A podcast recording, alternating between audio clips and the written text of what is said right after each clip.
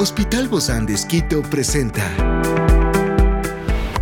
Ciudad Médica, un podcast de salud pensado en ti y toda tu familia.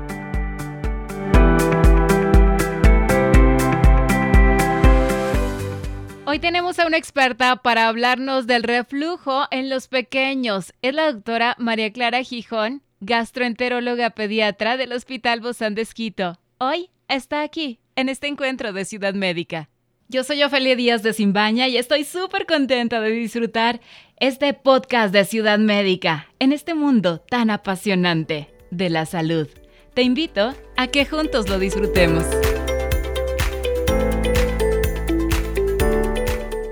Todos los bebés regurgitan y a veces parece que todo lo que come en su estómago lo devolviera.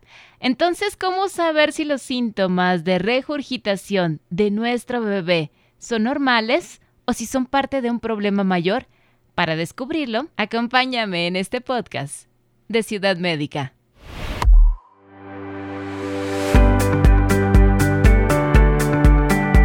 Bueno, pues sí, hemos sabido cuando los niños a veces padecen de reflujo, de esta acidez gástrica también en su pancita. Y justamente el día de hoy vamos a hablar de este tema que es tan importante y me acompaña la doctora María Clara Gijón. Ella es gastroenteróloga pediatra, recién viene de España y justamente allí hiciste la especialidad, ¿verdad, Clara? Sí, efectivamente. Me fui hace ocho años, hice primero pediatría en Madrid y luego hice dos años de subespecialidad de gastroenterología pediátrica en Barcelona. Ahora eres parte de nuestro queridísimo hospital de Esquito y es un privilegio poder tenerte. Sí, estoy muy contenta de ser parte del equipo del Los Sí, realmente yo creo que es un equipo que se forma como una familia, ¿no? Y así, y así junto con los pacientes también, porque a la final, como nos encontramos tan seguido, entonces eso es lo que se logra, una familia. Totalmente, hay una cercanía importante. Claro, y eso es importante, sobre todo cuando hablamos temas como estos con nuestros pequeñitos, no queremos dejarlos en manos de cualquiera. Y cuando se vienen estas eventualidades, ¿qué es el reflujo con los pequeños? El reflujo gastroesofágico es una patología bastante frecuente. Es el eh, regreso de la del contenido gástrico, de la comida y del líquido gástrico, que sube por el esófago y puede llegar a cualquier altura del esófago o incluso a la boca. ¿Y te puede causar un vómito también? Puede causar vómitos, que ya son vómitos, aquellas salidas de contenido gástrico con fuerza, o regurgitaciones, que son lo típico de los lactantitos que vemos que después de comer sale un poquito, una pequeña cantidad sin esfuerzo de comida, eso también puede pasar, eso es una regurgitación. ¿Y eso se da por qué? Justamente, es súper frecuente el reflujo y es una cosa que llamamos fisiológica, es decir, normal cuando los niños son muy chiquitos. Los lactantes, por algunos motivos, entre ellos porque toman solo líquido, porque pasan la mayor parte del tiempo acostados, o en posición horizontal. Los levantas y ¡pram! Todo se viene. eh, y también porque tienen el ángulo que une el esófago y el estómago un poco menos marcado que los adultos. Entonces, o sea, no se ha desarrollado todo. Exactamente, es inmaduro y el cierre, el esfínter que separa el esófago del estómago también es un poquito inmaduro. Entonces, facilita que cuando ellos coman, la comida vuelva, suba por el esófago y pueda regresar a la boca. Importante saber que el reflujo no siempre llega hasta la boca. Podemos tener ah. niños que tienen reflujo que no estamos viendo y que sí está inflamando ese esófago, pero que no vemos como manifestación de que llegue a la ¿Y entonces cuáles son las manifestaciones? ¿Cómo, ¿Cómo uno se da cuenta de esto? ¿Cómo nos daríamos cuenta? Por ejemplo, un niño que es muy irritable y que rechaza la comida, que cuando tú le vas a ofrecer el biberón o el pecho, el niño no quiere comer. Mm. Sabemos que le está doliendo hay una irritabilidad que nos indica que probablemente hay un reflujo que le está doliendo. Aparte que llora muchísimo. Llora mucho, se queja. Niños que, que no ganan peso. Niños que no ganan peso porque justamente están rechazando esa comida porque tienen este reflujo, también es otro signo. O niños, antes se decía más, cada vez tienen menos fuerza esta teoría, pero de que botan la cabeza hacia atrás. Niños que se arquean hacia atrás del rato de comer, eh, puede ser un signo. Ah, también. Oye, también por otro lado, eh, porque a mí me pasó con mi pequeñita cuando era bebé, que tenía como estos, estos disparos de, de vómito, ¿no? Que este vómito en proyectil, que le llaman. El vómito en proyectil es una de las cosas que hay que vigilar, es uno de los signos de alarma que diríamos.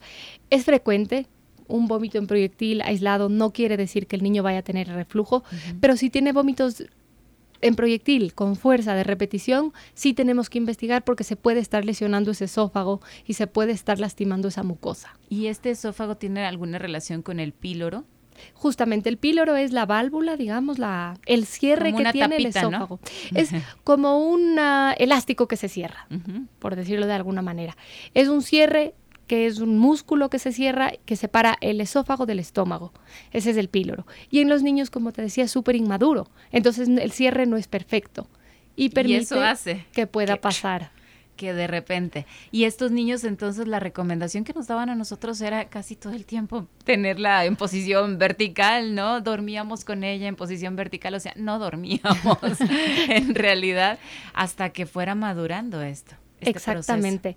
Eh, en el reflujo fisiológico, estos niños que regurgitan, que vomitan de forma puntual, pero que van ganando peso y que están sanos y van creciendo bien, las medidas generales, las medidas posturales son suficientes.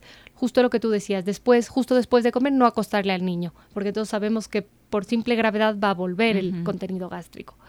Pero como comen a cada ratito, porque son bebés. exactamente, ese es el, dilema en el que nos encontramos. Entonces, algunas de las recomendaciones son, por ejemplo, que el niño se siente en una de estas sillitas como balancines, un poquito levantado la espalda, o levantar la espalda de la cuna para que no esté totalmente horizontal, sino que tenga unos 30, 40 grados de inclinación la cama. De esta manera actuamos un poquito en contra de la gravedad y le damos tiempo que vaya madurando su, su píloro y su sistema digestivo para que estos reflujos disminuyan. Ahí sí que fuerza y paciencia. Totalmente, totalmente. todo, todo el tiempo.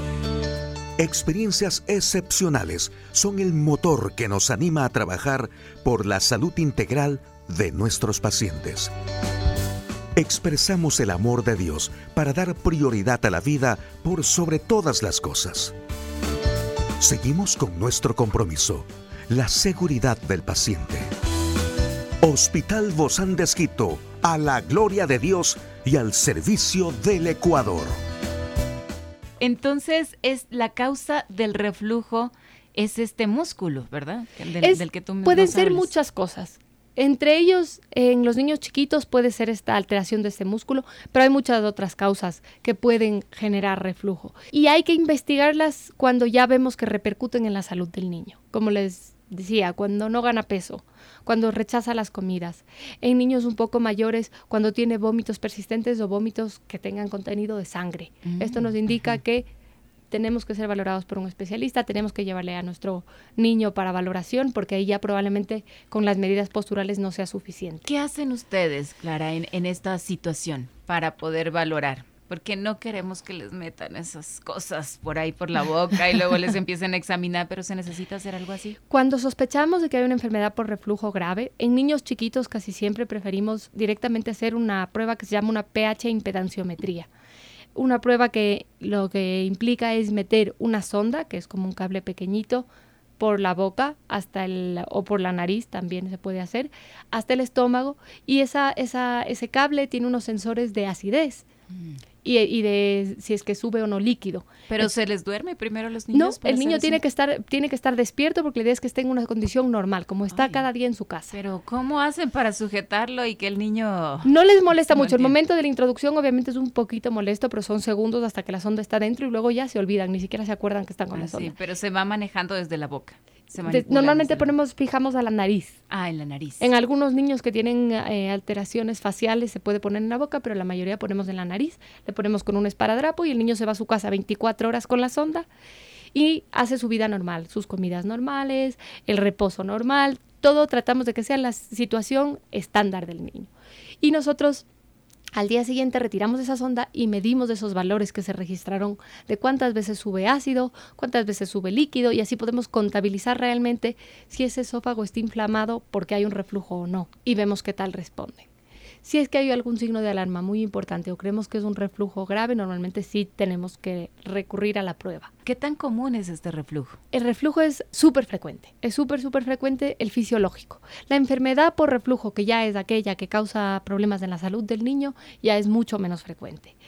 Existe y hay ciertas patologías, ciertas enfermedades que la predisponen, pero no es, eh, no es una cosa eh, muy rara tampoco. Y, y esta, eh, bueno, tú nos hablabas del diagnóstico, cómo lo hacen ustedes, pero esta es este la monitorización que, que ustedes hacen es cuando el niño ya regresa a la consulta, ¿verdad? Sí. No se hace ahí mismo en el consultorio. No, no se hace ahí mismo. Se pone la, la, la sonda esta en... Normalmente se comprueba con radiología, entonces se tiene que poner en hospital de día o en una sala que pueda permitir radiología se toma la radiografía, se comprueba que está bien, se le manda al niño a casa y a las 24 horas vuelve, se quita el dispositivo, el niño igualmente se va a la casa y nosotros ya analizamos los resultados que han quedado registrados en el dispositivo. Ciudad Médica. ¿Qué cambios de estilo de vida pueden ayudar a tratar este reflujo en los pequeños? Cosas muy importantes, en los lactantes, en los chiquitos, lo que decíamos, levantarles un poquito el espaldar. Solo así. Solo con Evitar eso. presión abdominal, es decir, los trajecitos, la ropita preciosa esta que tiene elástico en la barriga no es la ideal para un niño que tiene reflujo, para un niño que no tiene reflujo no hay problema. Pero ¿y el pañal? El pañal está más abajo, entonces eso no le va a hacer una ah, presión abdominal importante que, que vaya a favorecer el reflujo. Entonces, que no los tengan tan apretados. Bueno, que no, es normal no andar con la ropa tan apretada, pero como crecen también tan rápido. Sí. Y en niños mayores las medidas que podemos tener es uno evitar café, té, el chocolate puede favorecer el reflujo, el ají, las comidas picantes pueden favorecer el reflujo porque relajan el píloro. No, no comen. En los pequeños no, en los pequeños más las cosas posturales. Como Pero, por ejemplo, en el caso de que de que la mamá sí se alimente de esta manera, ¿le, le influye en algo? No debería influirle al niño directamente. es decir, la mamá que toma café no debería, no, le va a no suele tener un efecto con sabor a café, ¿verdad? Exactamente. no tiene un efecto directo en el píloro del niño. ¿Qué tratamientos entonces podrían dar ustedes como médicos para empezar con este problema del reflujo? Normalmente utilizamos inhibidores de bomba de protones, que quiere decir esto son eh, bloqueantes de la secreción de ácido en el estómago. ¿Eso es qué? ¿Medicamento? Medicamento. ¿Tomado? Sí, el famoso meprazol. Este es un medicamento que se toma por boca. Y hay en gotas también, ¿verdad? Para los en algunos sitios hay en gotas, es un poco difícil de conseguir. Hay algunas presentaciones, variantes de, de inhibidores de bomba de protones que se encuentran en, en forma líquida, bebible la mayoría son o en sobre o en comprimido. Entonces también es un reto que tenemos que adaptar al peso del paciente, pero siempre encontramos la forma. Esta es una, la primera línea, digamos, la primera opción. Para casos más, más graves, casos en niños, por ejemplo, que tienen otras patologías, otras enfermedades graves y que ese reflujo es persistente, niños que dependen de dispositivos para alimentarse, llegamos a la, a la solución quirúrgica, digamos, que es una cirugía que lo que hace es hacer una presión externa sobre el píloro justamente para evitar ese reflujo. Pero esto ya, como te digo, es en casos extremos en los que ya no se puede controlar médicamente la enfermedad y se tiene que recurrir a una solución quirúrgica. Regularmente entonces el propio píloro debería madurar por sí mismo. Sí, normalmente el píloro madura por sí mismo y se resuelve el problema y el niño deja de tener estas molestias. Si esto no, no llega a ayudar en cierta manera, eh, no hay nada que se pueda hacer en casa, ¿verdad? Frente al reflujo. Bueno, aparte de estas medidas importantes. Existen fórmulas que tienen espesantes, que el objetivo un poco de estas fórmulas es que al ser más pesada la leche, no, refluye tanto. Exacto. Esa es una opción, siempre preferimos la lactancia materna. Y luego también mejora mucho cuando introducen la alimentación complementaria por lo mismo, porque al ya tener un poquito de más de sólidos, de purés, de triturados, tiene más peso y la posibilidad de reflujo es menor. ¿Tendría alguna dificultad en edades más avanzadas, en la etapa adulta o eh, en su etapa de niño o de, de joven? Puede tener. ¿Pero por consecuencia de esto o porque, por, por una alimentación diferente? No, puede ser. Si es que el niño tiene reflujo por un problema anatómico, es decir, de estructura, lo va a seguir teniendo probablemente de adulto. Si fue solo un reflujo fisiológico de lactante, de mayor no tiene por qué tener ningún problema con reflujo. Muchísimas gracias, doctora Clara Gijón, gastroenteróloga pediatra del Hospital Bozán de Esquito. Nos vemos pronto. Es una producción del Hospital Bozán de con el apoyo de HCJB. Encuentra este podcast de salud en las redes sociales como Spotify, SoundCloud y todas las plataformas digitales. Gracias por acompañarnos en este capítulo de Ciudad Médica, un espacio para tu salud. Hasta la próxima.